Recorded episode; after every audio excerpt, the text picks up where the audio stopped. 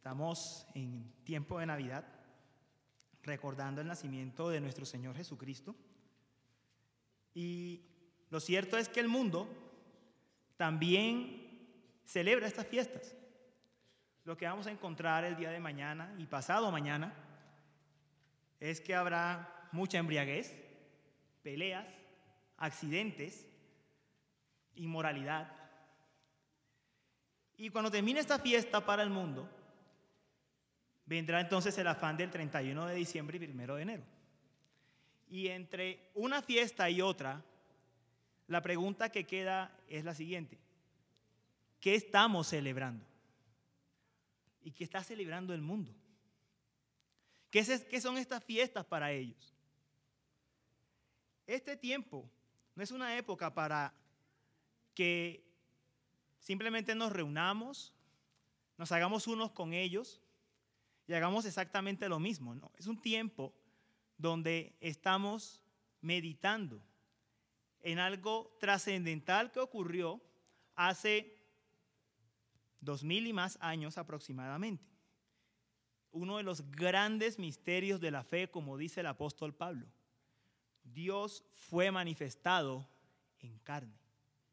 Les invito a que por favor me acompañen al Evangelio de Lucas, capítulo 2, versículos 8 al 20. Lucas 2, versículos 8 al 20.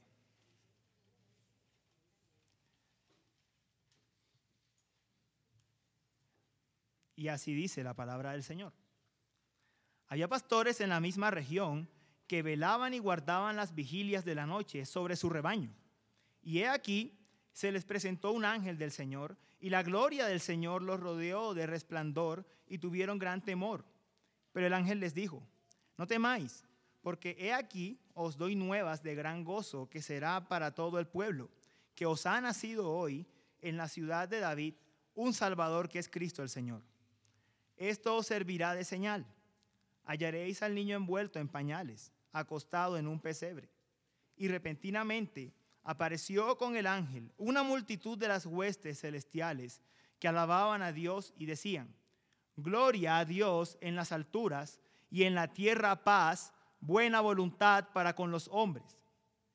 Sucedió que cuando los ángeles se fueron de ellos al cielo, los pastores se dijeron unos a otros, pasemos pues hasta Belén y veamos esto que ha sucedido y que el Señor nos ha manifestado. Vinieron pues apresuradamente y hallaron a María y a José y al niño acostado en el pesebre. Y al verlo, dieron a conocer lo que se les había dicho acerca del niño. Y todos los que oyeron se maravillaron de lo que los pastores les decían. Pero María guardaba todas estas cosas, meditándolas en su corazón. Y volvieron los pastores glorificando y alabando a Dios por todas las cosas que habían oído y visto, como se les había dicho. Hermanos, son buenas nuevas. Estamos celebrando el nacimiento de nuestro Señor Jesucristo. Y ese va a ser el título de nuestra enseñanza dominical buenas nuevas, ha nacido el Salvador. Y lo abordaremos con tres puntos. El primero, los receptores de la buena nueva. El segundo, el contenido de la buena nueva. Y el tercero, la reacción ante la buena nueva. Para comprender un poco a los receptores de la buena nueva, tenemos que situarnos en el contexto histórico en que ocurrió el nacimiento del Señor. El emperador romano en aquel entonces era Augusto César. Y él instauró en su tiempo lo que se conoció como la paz romana, un periodo de aproximadamente tres siglos donde no hubo conflictos significativos dentro del imperio. Y cuando se, se levantaban revueltas internas, como algunas que se levantaron dentro del propio pueblo judío, eran sofocadas rápidamente por el poderoso ejército romano. Así que nos podemos imaginar cómo vivía la gente en aquel entonces. Eran tiempos de paz. Floreció la política, las artes, la economía, pero en el fondo la condición del hombre no había cambiado. Decía un filósofo romano de aquellos tiempos, Epicteto, que el emperador podía cambiar todo el sistema político, pero no podía cambiar las pasiones que habían en el corazón y que combatían una y otra vez contra el hombre. Este filósofo no era cristiano, pero tenía mucha razón en lo que él decía. Había paz, pero no paz verdadera. Desde luego, la iglesia de Dios, el pueblo judío, tampoco era inmune a lo que estaba pasando en la antigua Roma. Finalmente hacía parte del imperio. Dentro del pueblo judío se estableció una poderosa clase política que subyugaba a los más pobres. Los saduceos, por ejemplo, dirigían al pueblo con criterios puramente mundanos. Y estaban los publicanos, que eran como lo que podríamos llamar hoy los gota gota del pueblo, exprimiendo y abusando con impuestos de sus hermanos del pueblo. Y entre esos marginados que estamos contando, entre esos explotados, están los pastores de nuestro relato. No voy a extenderme mucho sobre cómo eran los pastores, porque en el, sermón del buen pastor, ya el pastor Andrés nos dio varias características de cómo eran. Pero voy a resumir como para refrescar la memoria de todos. Los pastores eran personas con un aspecto descuidado y sucio debido a su trabajo. Ellos pasaban meses en el campo sin, sin tener contacto con la ciudad, cuidaban los rebaños, curiosamente, de la clase sacerdotal, de la misma clase que los excluía y que los oprimía. Y como ellos no podían practicar todos los rituales y todos los lavamientos de la ley judía, eran considerados inmundos, sucios no se les permitía entrar en el templo, tampoco podían participar de las fiestas, estaban excluidos de toda la vida religiosa de Judá. Eran considerados como gente que estaba perdida y sentenciada al infierno por no gozar de la intermediación de la clase sacerdotal ni de la instrucción de los fariseos. Ahora, si vemos ese panorama, notemos que el hecho de que Dios hubiese elegido pastores para proclamar su mensaje de la buena nueva es casi tan sorprendente como que Israel haya sido elegido pueblo de Dios, siendo el más insignificante de toda la tierra, como su selección de David, un simple pastor para ser el rey de Israel, o, o que María la Virgen fuese la madre del Señor, o un pesebre para que naciera Jesús.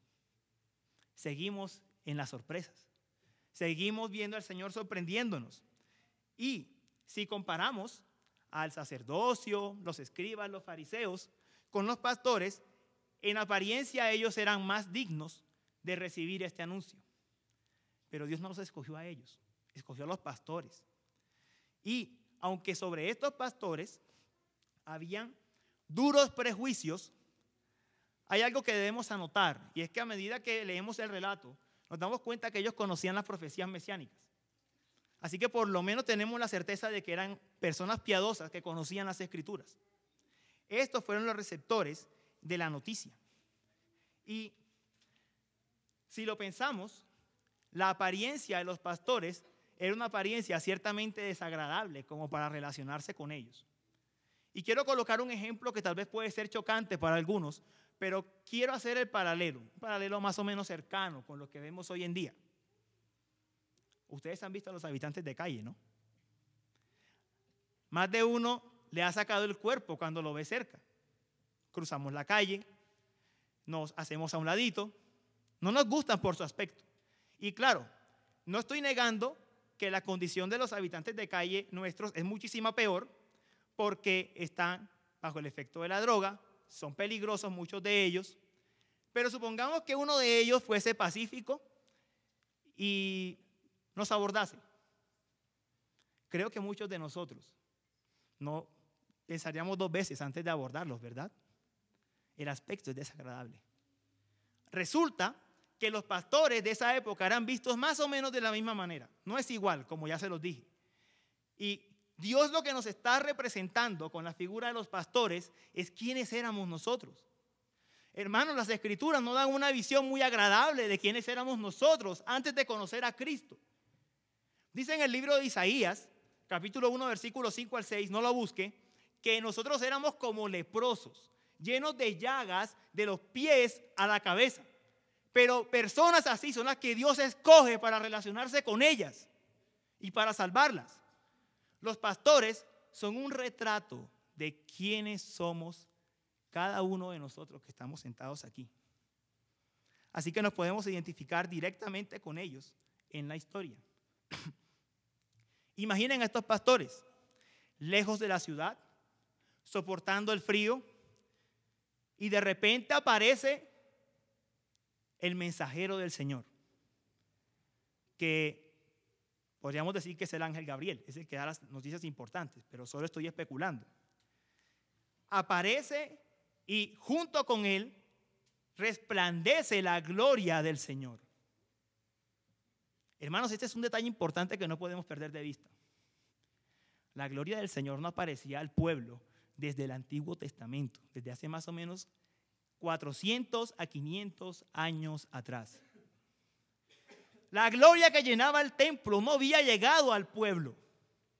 De hecho, en la generación de Ageo, la generación luego del exilio, lo que vemos es que el pueblo dice, la gloria del Señor no está en la casa. La gloria del Señor no está en la casa. Y esta gloria viene y se aparece justamente a unos pastores.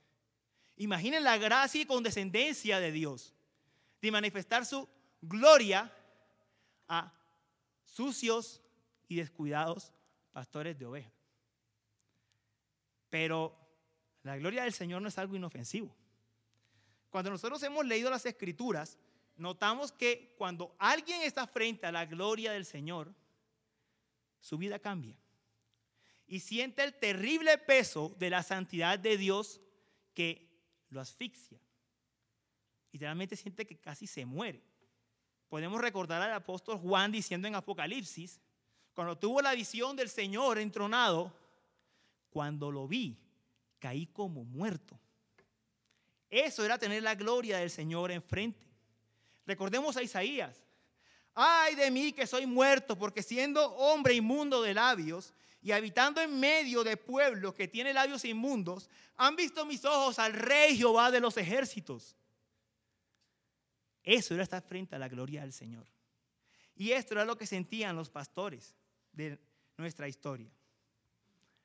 Pero la gloria del Señor indica algo más. Indica la presencia del Señor en medio de su pueblo. Era la nube, fue la nube de gloria la que descendió sobre el tabernáculo. Fue la nube de gloria la que llenó el templo. Fue la gloria del Señor, su Santo Espíritu, quien en el bautismo llega y cubre a nuestro Señor Jesucristo. De hecho, el apóstol Juan dice que el Señor Jesucristo es que Dios tabernaculizó en la persona de Cristo. La gloria del Señor indica que el Señor está con su pueblo.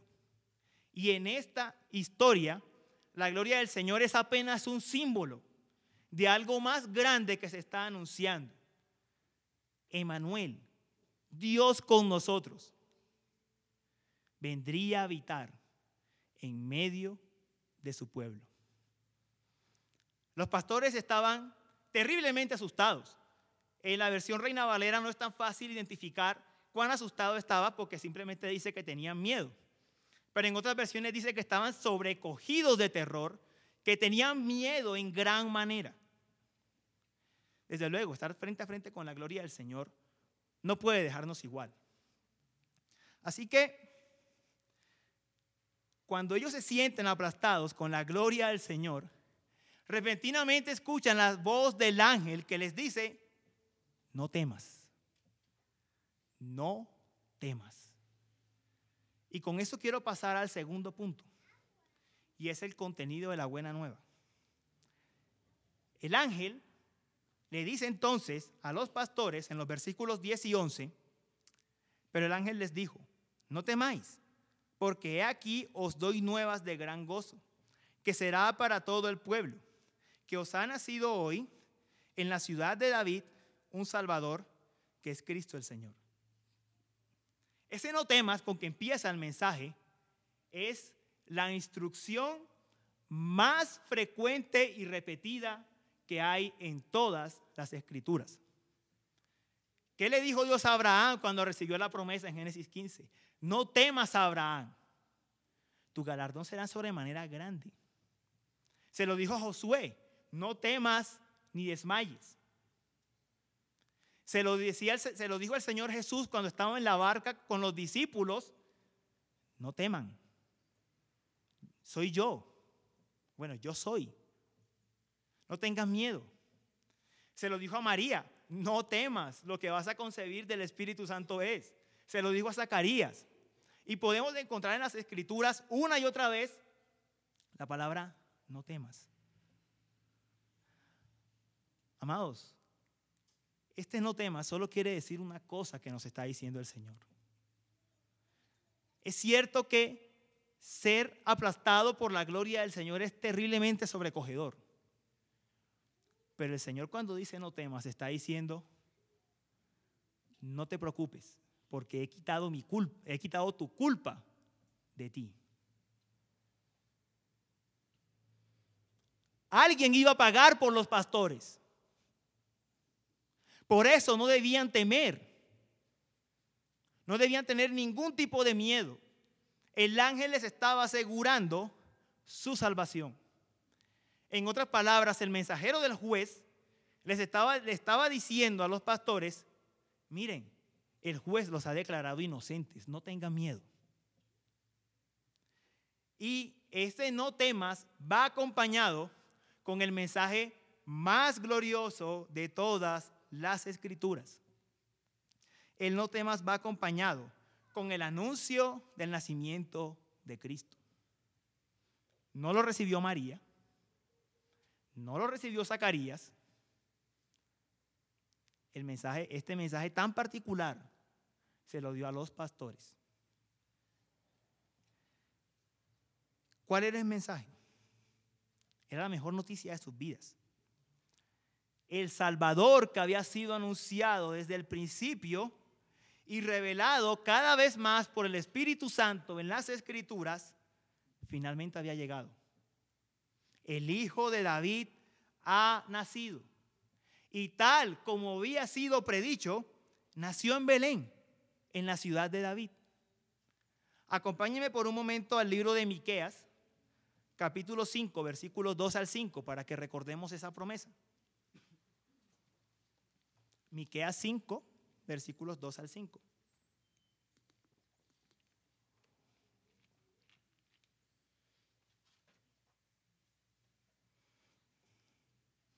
¿Lo tienen?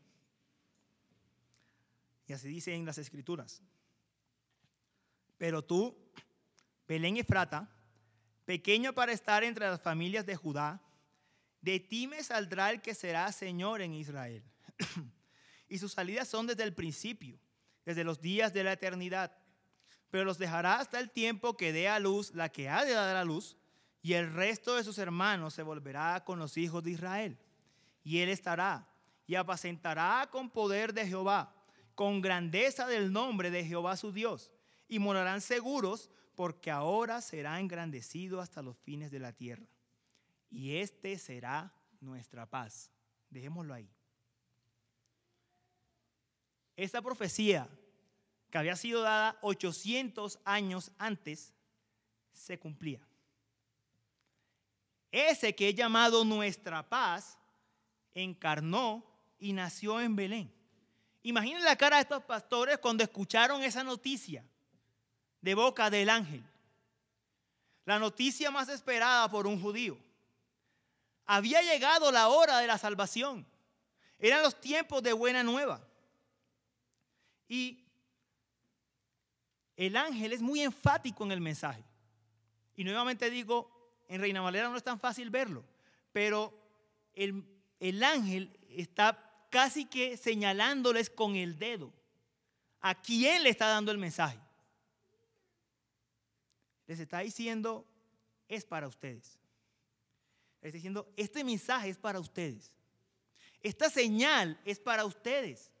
El Salvador nació para ustedes. En griego es la palabra imin, es un dativo de ventaja y lo que quiere indicar es que la acción favorece al que la está escuchando. está señalando una y otra vez a ellos. Y, la, y ese dativo se repite más o menos tres veces en el pasaje. El mensaje era para ellos no era solamente para los fariseos, no era solamente para los escribas y los saduceos, El mensaje era para todo el mundo en Israel. Ciegos, cojos, paralíticos, terroristas como los celotes, fariseos, escribas, todos recibirían esta gran noticia. Toda la nación presenciaría la salvación del Señor porque ha nacido el Salvador. Ha nacido Cristo el Señor. Y para que ellos sepan y tengan confianza de que este mensaje es para ellos, les dice en el versículo 12 que les iba a dar una señal. El texto realmente es más fuerte, les, a dar, va a dar la señal. Y la señal es que este niño nacería recostado en un pesebre. No en un palacio con los ricos. No nacería de la opulenta familia saducea, no. No estaría en un castillo. Estaría en un pesebre. Hermanos, ninguno de nosotros, ni el más humilde, ha nacido en un pesebre. Ninguno hemos nacido relativamente cómodos. Y normalmente los niños en aquella época tampoco nacían en pesebres. Nacían, en casas con una partera. Pero Cristo quería mostrarnos hasta dónde había llegado el nivel de su, de su condescendencia con su pueblo, que nació en un pesebre rodeado de animales en las peores condiciones posibles un redentor que está en un pesebre sabe lo que es el sufrimiento, sabe lo que es la pobreza, sabe lo que son los peores sufrimientos que puede atravesar un ser humano. Y, eso no, y no es una apología a la pobreza y al martirio, no, no, no. Pero el hecho de que él nazca en la peor condición nos da una idea de hasta dónde puede llegar él en condescender y comprender la naturaleza humana. Esta es la paradoja. El rey de gloria nació en un pesebre. No con los sabios y entendidos, sino con los humildes de este mundo. Para mostrarnos su gloria, la gloria del Evangelio. Como lo, explicaba más adelante el apóstol Pablo en 2 de Corintios 8, versículo 9. Porque ya conocéis la gracia de nuestro Señor Jesucristo, que por amor a vosotros se hizo pobre, siendo rico, rico en gracia desde luego, entendemos, para que vosotros con su pobreza fueseis enriquecidos. Hermanos, a veces miramos y nos concentramos tanto en la cruz que se nos olvida que el Señor desde el momento en que nació nos mostró la condescendencia y su humillación. ¿Cómo podemos pasar por alto el hecho de que Dios el Hijo sometió su vida a tantas privaciones. Y no, fue solamente su nacimiento. Más adelante él diría que no tenía ni donde recostar su cabeza. Él se privó de todo para demostrarnos que venía a hacerse como uno de nosotros. Amados, nació en un pesebre. Cuán grande era la separación entre Dios y el hombre que no había lugar en una casa para Cristo y nació en un pesebre. Eso no lo estoy inventando yo. Versículo 4 de Lucas 2 lo dice. No había lugar para él. Y nació en un pesebre. Hermano, tu Salvador nació en un pesebre. Condescendió al punto de que un mundo que, de venir a un mundo que no lo esperaba. Nadie lo quería. Y en el Evangelio de Juan lo hemos visto una y otra vez. Incluso los religiosos de su época no lo querían. A nadie le interesaba que viniera el Redentor. Salvo algunos piadosos de Israel, desde luego. Pero Él vino. Él casi que forzó su entrada al mundo. No vino porque lo estábamos esperando. Él forzó la entrada. Lo hizo a la fuerza. En el pesebre Él está diciendo, ustedes no quieren que yo venga. Y aún así, vine. Ese es Cristo. Es ese Salvador que estamos anunciando hoy. Ese es nuestro Señor. Y para que ellos no fuesen despistados por la señal, porque es fácil perder de vista la gloria del que están haciendo, viniendo en un pesebre, repentinamente confluye una multitud de ángeles. Hermanos, eran miriadas, millones de ángeles que aparecieron en ese momento. Cambia la escena y llevan el anuncio, el evangelio, a su punto más alto y dicen estas palabras que se han hecho tan populares, pero tan carentes de significado. Gloria a Dios en las alturas y en la tierra paz, buena voluntad para con los hombres. O como traducen mejor otras versiones, gloria a Dios en las alturas y en la tierra paz entre los hombres en quienes Él se complace. Este es el cántico de la oración celestial. Dios es alabado en los cielos por las criaturas angelicales porque el Hijo de Dios venía a traer paz a su pueblo escogido. ¿Qué tipo de paz es esa? Si el mensaje es impresionante, tenemos que conocer por lo menos a qué paz se refiere. Bueno, hermanos, no era una, paz que le venía a traer eh, ausencia de conflictos bélicos, no era el fin de la injusticia social. Lo que están cantando los ángeles es que Cristo vino a dar paz, pero paz para con Dios. Mis amados visitantes, si no lo sabían, y a mis hermanos que están aquí se los recuerdo, aquel que no ha creído en Cristo es enemigo de Dios. Está en guerra con el creador de todas las cosas. La ira de Dios pesa sobre los incrédulos. Y solo hay una alternativa para salir de esa situación. Reconciliarse con Dios por medio de Jesucristo, colocando su confianza en Él. Alguno puede estar pensando, pero yo, ¿qué tengo que ver con este conflicto? Le voy a colocar un ejemplo. Si usted ha nacido aquí en Colombia, y esto sucede en muchas partes del mundo, y el país entra en guerra, usted ya pasa a ser inmediatamente reservista de guerra. Usted no lo eligió. Basta con que se expida el decreto. Y usted es un reservista. De hecho, si usted tiene libreta militar de segunda clase, se podrá dar cuenta que más o menos la libreta militar tiene como 30 años en los que usted es contado como reservista de segunda clase en su ejército. Usted va a la guerra, así usted no lo quiera. Esta es la verdad del Evangelio. Nacimos en pecado por la transgresión de Adán.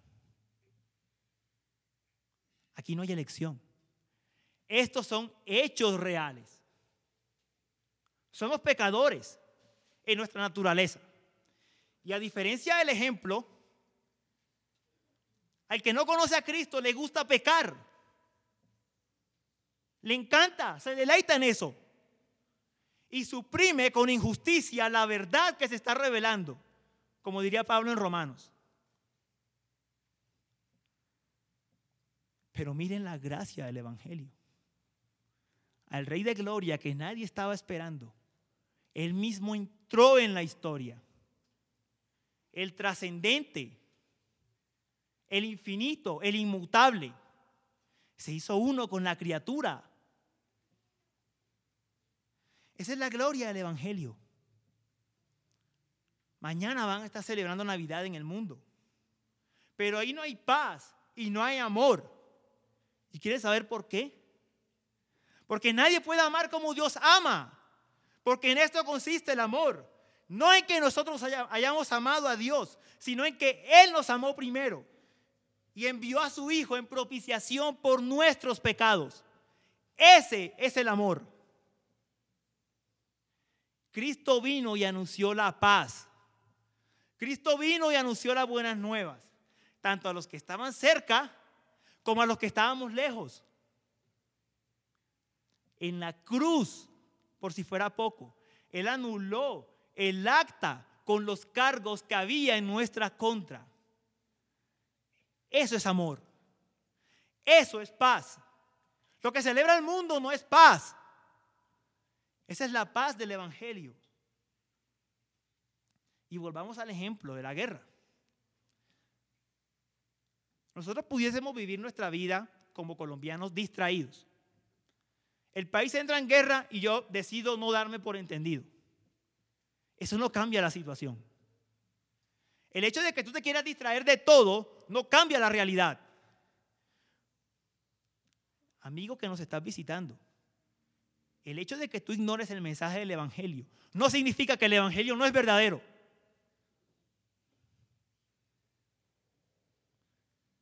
Esto es real. Esta es la verdad gloriosa de nuestro Señor. Y quiero hacerles una pregunta. Acerca de la paz del mundo. ¿Cuántas veces nosotros hemos tenido instantes, tal vez pequeños, tal vez más prolongados, dentro de nuestra vida, donde todo está bien? No hay problemas económicos, la familia fluye normalmente, el trabajo también marcha a las mismas maravillas, pero la guerra en nuestro interior sigue. Sigue el conflicto dentro de nosotros. ¿Y por qué? Porque es que el problema no está afuera. El problema está dentro del hombre. La primera vez que el hombre tuvo miedo y estuvo en guerra, hermano, fue en Edén. La primera vez que el hombre sintió miedo fue cuando Adán se escondió de la presencia de Dios. Esa es la fuente del miedo, de la angustia, de los temores, de las dificultades. Esa es la fuente. Y si ese, fue el, y si ese es el problema, Solo hay una solución. Reconciliarse con Dios. Pablo lo dice, reconciliados con Dios. Ese es el mensaje que creemos. No hay nada externo que pueda solucionar nuestra situación. Mi amigo que no crees, no hay nada que pueda solucionar tu situación sino Cristo. Mira a la gente de la farándula. Tienen todo. Y están hundidos en las drogas muchos. Otros viven a punta de fármacos. Los matrimonios no les duran más de tres años. Y creo que estoy siendo muy optimista. Lo externo no va a solucionar tu problema. Solo Cristo hace eso. No tenemos paz porque no estamos en paz con el Creador de todas las cosas. Esa es la realidad. Pero yo quiero poner un peso sobre aquellos que no han creído. Si usted cree en Cristo hoy y se arrepiente de sus pecados, hoy tendrá paz. No mañana, no pasado, hoy va a tener paz. ¿Y cómo es la paz que Cristo da? La paz que Cristo da no es para que solucione todos nuestros problemas, nos llenemos de dinero, al mejor estilo de la prosperidad. No, es para eso. Cristo vino a hacer algo más glorioso.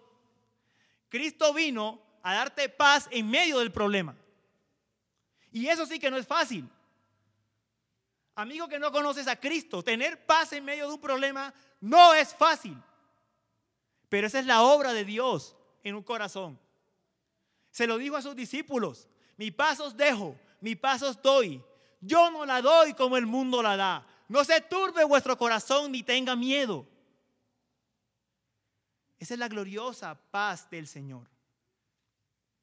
Si crees en Cristo, ya no vas a vivir huyendo y escondiéndote. Ya no vas a vivir imitando a Adán, porque eso en esencia somos. Somos aquel que no crees hijo de Adán y hace lo que su padre Adán hacía. Se esconde, vive turbado, en guerra con los demás, cae y no admite la culpa, sino que dice la mujer que me diste. Y la mujer que dice la serpiente. No. Cristo da paz verdadera. Paz que permite reconocer nuestra situación delante de Dios. Paz que permite que nos relacionemos con Él con limpia conciencia y con los demás. Esta es la paz de este anuncio. Hermanos, esta no es una fecha del mundo, esta es una fecha de la iglesia. Nosotros debemos estar gozosos celebrando esto. Este no es un cántico navideño para adornar los negocios. Esto es paz genuina para todo aquel que cree en Cristo. Gloria a Dios en las alturas y en la tierra paz y buena voluntad para con los hombres. El rey ha nacido y vino a dar la paz genuina que el pueblo de Dios anheló desde el principio. Hermanos, ni César, ni el sistema capitalista, ni el sistema socialista, ni un político cristiano van a arreglar el problema. Nadie lo puede hacer. Solo Cristo lo hace cuando nos une con Él. Nos une con Él por la obra del Espíritu Santo. Solo Él soluciona lo que hay en nosotros. ¿Por qué continuar creyendo a gente que dice paz, paz cuando no hay paz? ¿Por qué irnos mañana 24 de diciembre a cambiar la bendita gracia del Señor por alcohol, comida, bebida y falsos deseos hipócritas? ¿Por qué? ¿Por qué cambiar el don de la gracia divina? No, el Señor vino a dar paz verdadera. Este no es un tiempo para que el mundo vaya y, celebre su desenfreno, que es lo que van a hacer mañana y el 31. Ese es el tiempo para que el mundo se arrepienta y crea en Cristo. Eso es lo que estamos celebrando, iglesia. El debate de si nació el 25 o no nació el 25 es irrisorio en realidad. Lo que estamos anunciando en esta fecha. Y si la quieren cambiar a otra fecha, ¿qué? Lo que estamos anunciando es lo importante. Vino el Salvador a darle paz a los hombres. Solo cuando entendamos eso, vamos a entender de lo que la Navidad se trata. Olvidémonos de discusiones tontas. Esto es la Navidad. Esto es lo que estamos celebrando. Y solo cuando vivamos esto, experimentaremos lo que esa paz significa. Y yo quiero citar unas palabras de, de, un autor de un himno, William Cooper, quien compuso un tema llamado Paz, paz, cuán dulce paz. Y esa es la experiencia de todos los creyentes. Voy a citar las últimas estrofas. Alma triste, que en rudo conflicto te ves. Sola y débil tu senda al seguir. Haz de Cristo tu amigo, pues fiel siempre es. Y su paz tú podrás recibir. Paz, paz, cuán dulce paz. Es aquella que el Padre me da. Yo le ruego por siempre que inunde mi ser en sus ondas de amor celestial. Esta es la paz del Evangelio. Esto es lo que experimenta un cristiano. Y los pastores también experimentaron esto. ¿Y cómo respondieron los pastores a este anuncio? Bueno, ese es el tercer punto de nuestra enseñanza.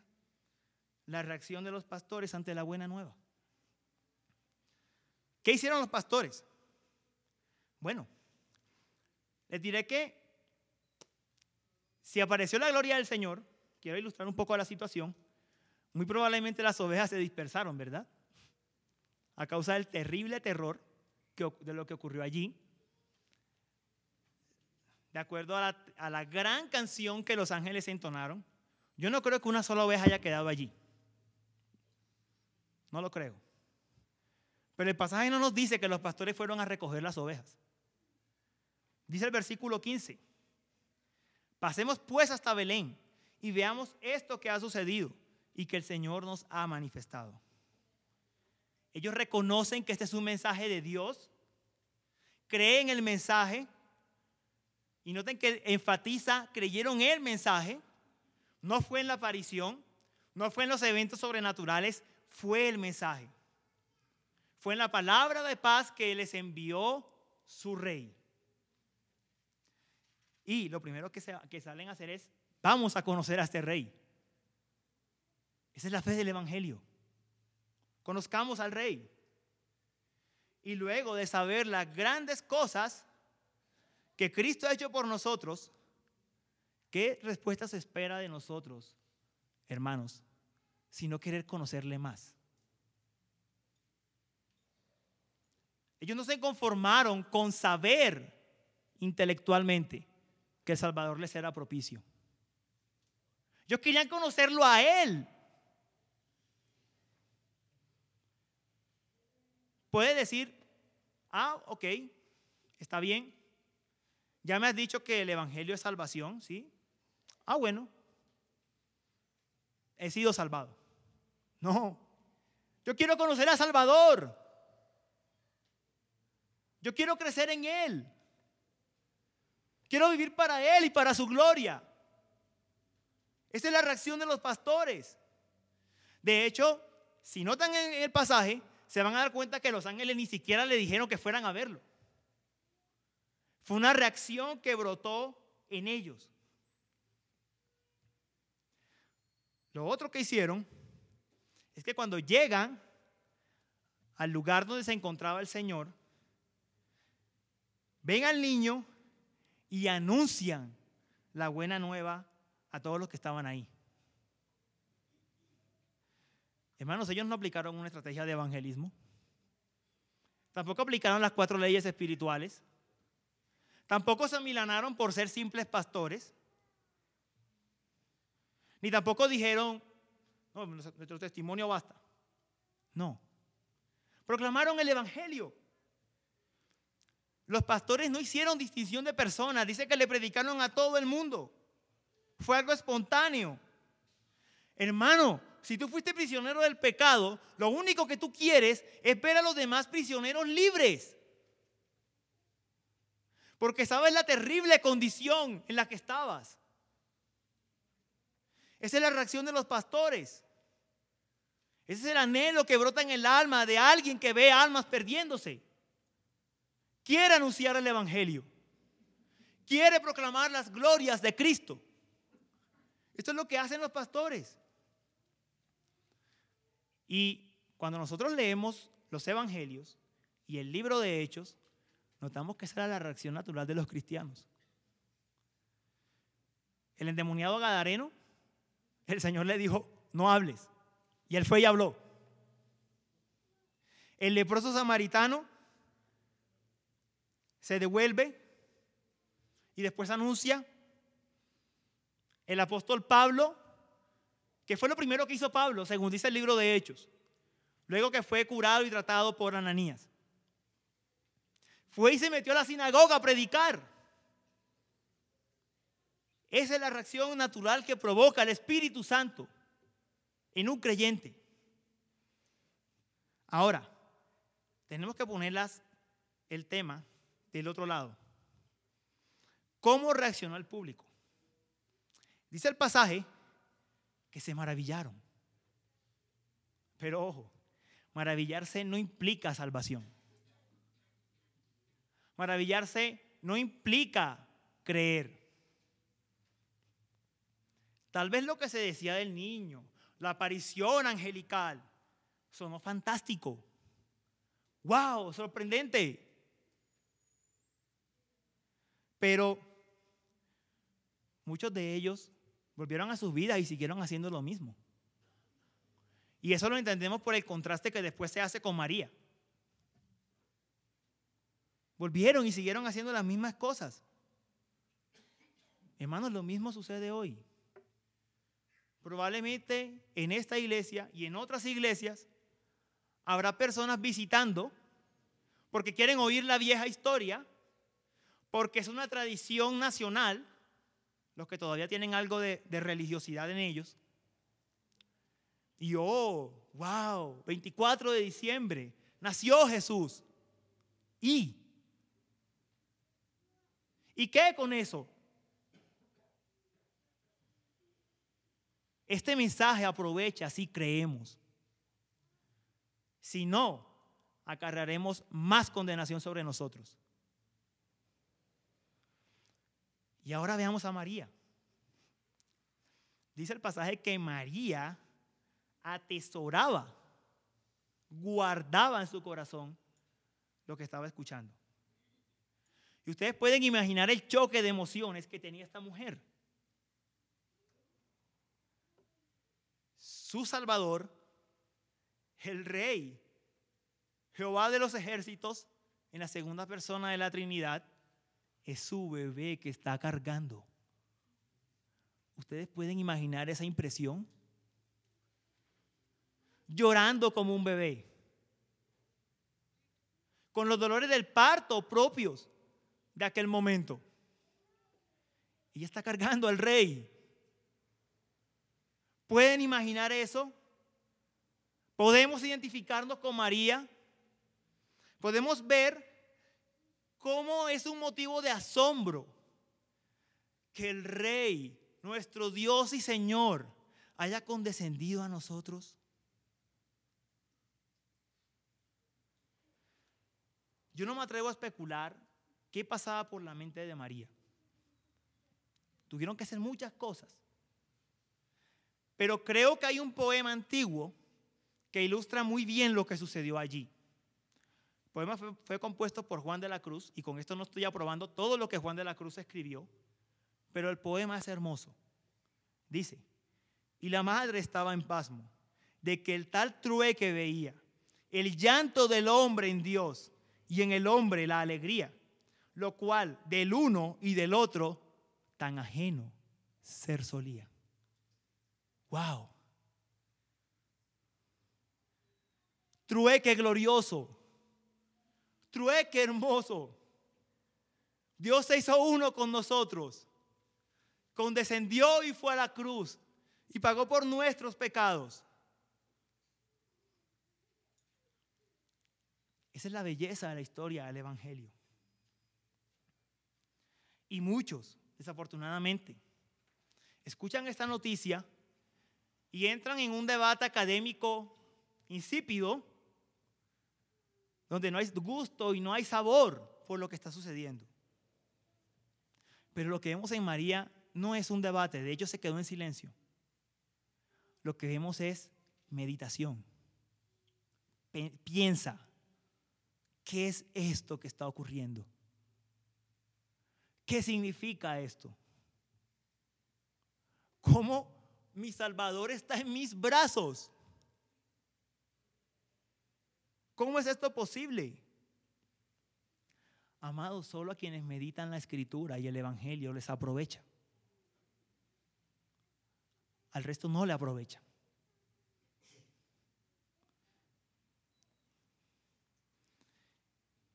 Esto es lo que hace alguien que ha llegado a la fe y que ha creído el mensaje. Esto es de lo que la Navidad se trata. Si hay incrédulos entre nosotros y no han creído, yo les hago una invitación. En vez de unirse a la acelerada rutina, y es una rutina porque todos los años se repite lo mismo, que estos días trae, los invito a que mediten en su situación delante del Señor. Tengan cuidado en cómo oyen este mensaje. Porque aquel que escucha el Evangelio y lo retiene, más le será dado. Pero aquel que escucha el mensaje y no lo retiene, aún lo que tiene, le será quitado. Tengan cuidado en cómo oyen la historia de Navidad. Tengan cuidado en cómo van a celebrar esta encarnación. La actitud simpatizante aquí no sirve. La actitud neutral no funciona. O crees y eres salvo, o no crees y sigues en tu condenación. No se equivoquen. A ti el mensaje te puede pasar de largo, pero a Dios no le pasa de largo. Cuando un cristiano abre su boca, Dios está hablando. ¿Para salvar o para traer juicio? Y depende de cómo recibas la palabra proclamada. O te arrepientes y celebras esta gloria del nacimiento del Señor. O sigues por tu camino y lo que te va a esperar es el fuego eterno. Ahora, quienes están en la fe, el, pasaje termina de una manera muy hermosa. Pueden ir a sus casas a alabar y glorificar a Dios. Pueden ir a sus casas contentos, gozosos, porque el Señor les ha sido propicio. Hermanos, los pastores fueron a seguir apacentando ovejas. Fueron a seguir en su vida normal, en su misma rutina. Aquí no hay promesas de que van a prosperar. Tal vez ellos nunca volvieron a entrar, nunca entraron al templo. Es muy probable. Tal vez siguieron sufriendo el maltrato de la clase sacerdotal de Israel. Tal vez siguieron siendo asfixiados económicamente por los altos impuestos de Roma. Pero lo que ellos vieron y oyeron solucionó el problema de sus vidas. Su enemistad con Dios. Ya no les importaba si encajaban o no en este mundo. Ya no les importaba si son explotados y viven como peregrinos y extranjeros sobre esta tierra. Porque el reino de los cielos fue abierto a ellos, sus nombres están inscritos en los cielos y ahora son conciudadanos de aquella ciudad cuyo arquitecto y constructor es Dios.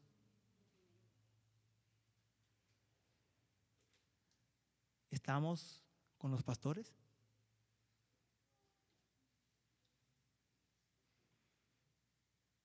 ¿Cómo vamos a vivir esta Navidad? Tratando de simpatizar a un mundo que continúa en guerra con Dios. Eso es lo que vamos a hacer mañana. Tratando de encontrar el punto medio con un mundo que aborrece a Dios, bueno, eh, yo voy a hacer esto, esto y esto, que no es tan malo, pero como para llevármela bien con ellos y no salir de con problemas. O por el contrario, vas a contarles la buena nueva.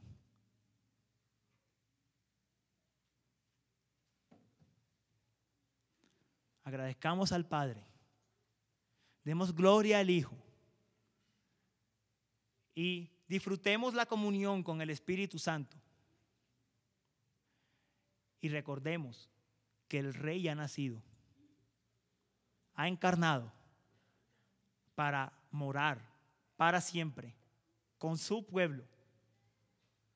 Ahora, por medio de su Santo Espíritu, cuando tierra y cielos sean transformados en nueva tierra y nuevos cielos, morando con el Dios Trino para siempre.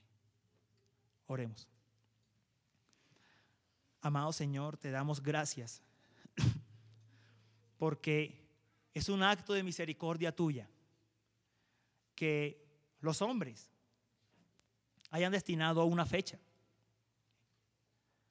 para celebrar tu nacimiento para recordar lo que has hecho por nosotros. Para que vivamos gozosos por tu encarnación, tu humillación, tu muerte en la cruz y tu exaltación.